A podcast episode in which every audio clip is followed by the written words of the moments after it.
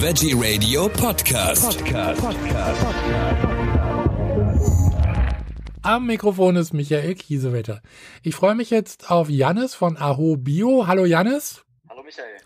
Wir sprechen über Leinsamen und da habe ich jetzt sehr häufig gehört, bevor man zu den Chiasamen greift, soll man doch lieber zu den heimischen Leinsamen greifen. Das machte für mich Sinn, aber jetzt habe ich bei euch gelesen, die meisten Leinsamen, die wir verbrauchen, die kommen gar nicht aus Deutschland, die kommen aus China. Stimmt es? Ja, das stimmt. Ähm, vielleicht nicht ganz. Das meiste kommt sogar aus Kasachstan. Wenn du in Rossmann oder DM in irgendeinen Drogeriemarkt gehst und ja. da hinten auf die Plastiktüte guckst, dann steht da meistens Kasachstan. Und wenn nicht Kasachstan, da steht dann China. Ah ja, also ich habe jetzt wirklich gedacht, okay, das mit den Chiasamen kann ich jetzt nachvollziehen, kommen von weit her, müssen importiert werden, sind jetzt nicht sehr nachhaltig. Da greife ich dann doch lieber zu den äh, einheimischen Leinsamen. Aber wenn du sagst, die meisten kommen aus Kasachstan bzw. China, dann ist das ja nun alles andere als nachhaltig. Ja, das ist richtig und das ist sehr verwirrend erstmal natürlich, wenn man eine nachhaltige Alternative wählen will mhm. und dann zu den Leinsamen greift, ähm, dass die aus einem Gebiet kommen, wo vielleicht auch Bio nicht wirklich Bio ist und wo die Transportwege weit äh, sind. Deswegen ist es da wichtig, wirklich genau hinzugucken, was man da holt. Warum kommen die denn von so weit her? Weil die billig sind. Ähm, wenn du, wenn du jetzt wirklich in Deutschland Leinsamen anbaust und das im Bio, das ist gar nicht so häufig der Fall. In Norddeutschland haben wir zum Beispiel mit Daho den letzten Leinsamenbauer gefunden, der hier äh, Leinsamen anbaut. Ja. Und wenn man mit denen redet, dann ist da ganz, ganz viel Hintergrundwissen. Dann ähm, brauche ich praktische Erfahrung über Jahrzehnte, um diese, um diese Frucht eben anzubauen. Und ähm, in dem Volumen, wie Leinsamen verbraucht werden in Deutschland für Leinöl oder Leinsaat, ist es äh, gar nicht möglich, ähm, das im nachhaltigen Anbau hier zu machen. Und was dann eben getan wird, ist in die Billiglohnländer zu gehen, wo vielleicht die Biostandards anders sind oder wo es nicht mehr nachweisbar ist, dass da eben gespritzt wurde am Ende. Ähm, und dann wird dann eben in Kasachstan in riesigen Feldern angebaut, die nicht mehr mit nichts mehr mit dem zumindest zu tun haben, was man hierzulande unter Bio versteht, wenn man wirklich mal auf das Feld guckt äh, von unserem Biolandwirt Albert Hake. Also ihr äh, verarbeitet ja auch äh, sehr viel, ich sage jetzt mal, gesunde Sprossen und sonstige äh, Geschichten. Ihr bezieht dann eure Leinsamen jetzt von diesem äh, letzten Leinsamenbauern sozusagen. Ähm, ja, also das machen wir seit Anfang an schon. Ja ähm, weil es uns wichtig ist, wirklich die Saaten und die Urgetreide, die wirklich regional angebaut werden können, auch regional anbauen zu lassen. Und wir beziehen, ähm, also er ist sicherlich nicht der letzte Leinsamenbauer in Deutschland, sondern in Norddeutschland. Okay. Ähm, und wir beziehen dort ähm, braune Leinsamen und auch goldene Leinsamen. Und das ist ganz, ganz äh, toll. Also vor einem Monat noch oder zwei Monaten noch konnte man aufs Feld gehen und hatte diese lilane Blüte dort überall. Die Wildkräuter stehen dazwischen ähm, und dürfen als Beikräuter dort wachsen. Die Insekten und Hummeln sind auf dem Feld. Also das ist wirklich äh, Bullabü-Atmosphäre dort noch. Und ähm, ganz, ganz toll, nicht nur eben für uns Menschen, dass wir keine Pestizide ähm, zu uns nehmen, sondern eben auch für das Grundwasser und auch für die Insekten und die Biodiversität. Also ist es wirklich einfach ganz, ganz wichtig für die Natur und nicht nur für den Menschen, dass wir uns da ein bisschen wieder erinnern an die Saaten und Getreide, die wir hierzulande anbauen können, dass wir das auch selber machen, um auch nicht global so abhängig zu sein von China oder Kasachstan oder so.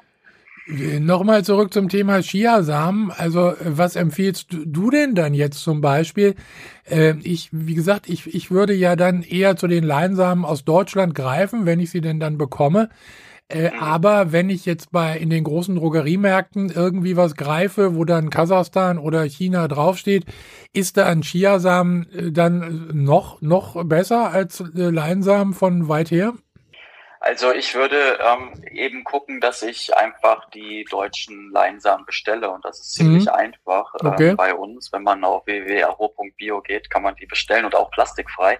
Äh, wenn man jetzt aber gar keine Lust hat, ähm, das zu tun ähm, und in die Drogerie geht, dann ähm, glaube ich, macht es einfach keinen Unterschied, ob ich jetzt die Leinsamen oder die Chiasamen nehme. Beide haben total tolles Omega-3-Fettsäurenprofil, sind gut für die, ja, für die Gesundheit, für eine auch antientzündliche Ernährungsweise und ähm, die stehen sich in nichts nach, ähm, haben natürlich andere Vorteile ähm, beide. Also ich würde dann immer hin und her wechseln ja. und ähm, nichts irgendwie schwarz-weiß sehen da.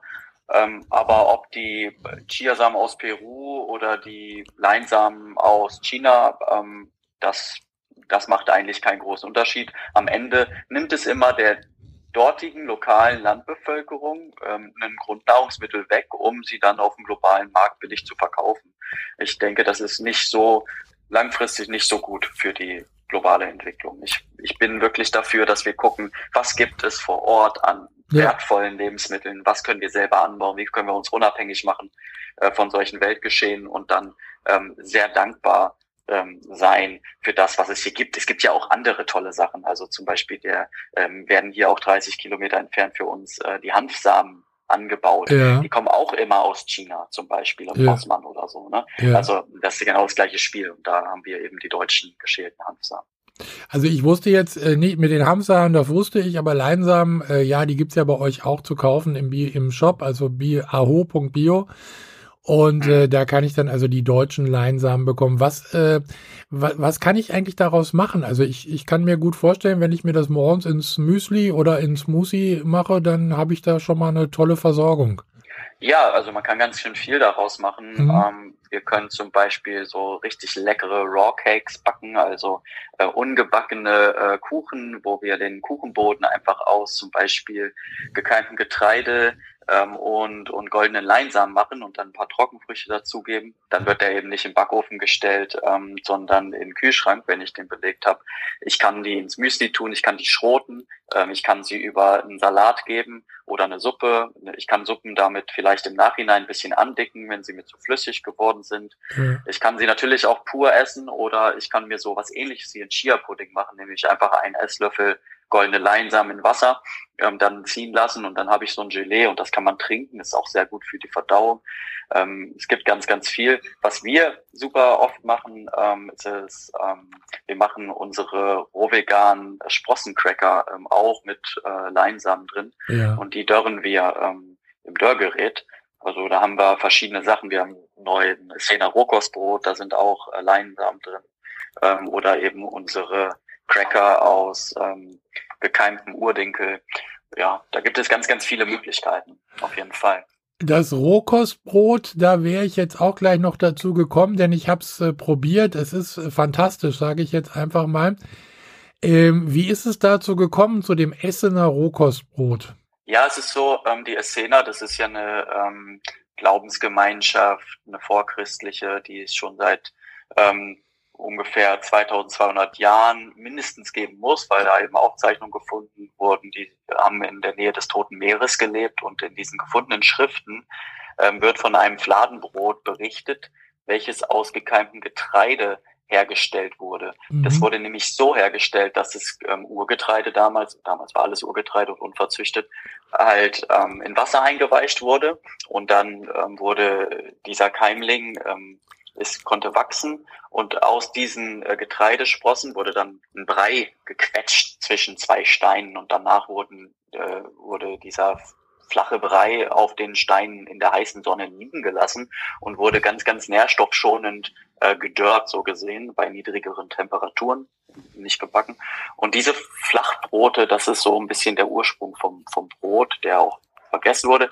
In vielen Kulturen ist der es aber wiederzufinden, dass es damals eben so gemacht wurde.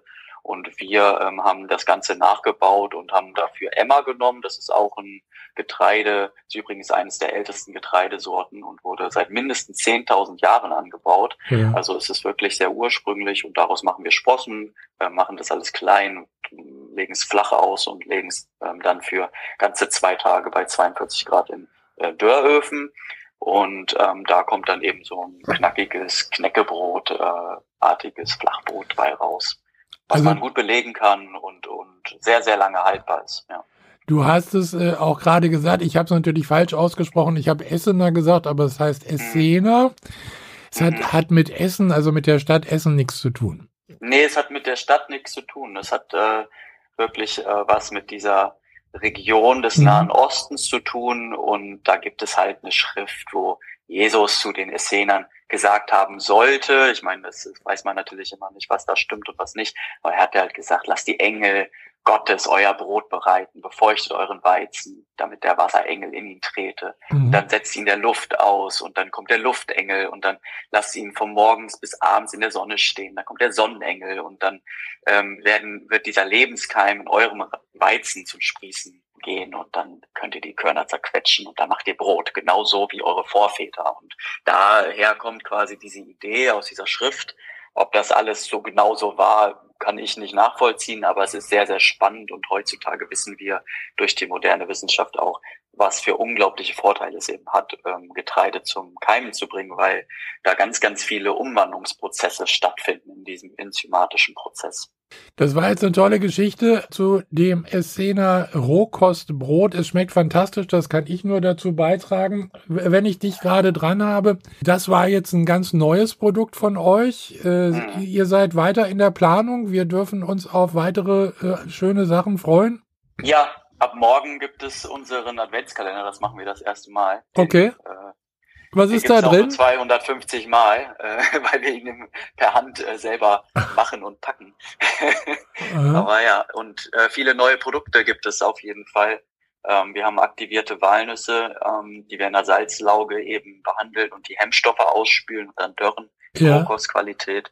Ähm, aber es wird auch ein neues Produkt geben. Entweder im Dezember oder im Ende Januar, das wissen wir noch nicht genau. Wir dürfen gespannt sein. Janis von AO Bio, vielen Dank für die Infos, vor allen Dingen auch äh, zum Thema Leinsamen, wo die wirklich herkommen und wer äh, auf der sicheren Seite sein möchte, der bestellt sie dann äh, zum Beispiel bei euch im Online-Shop. Dankeschön. Danke dir.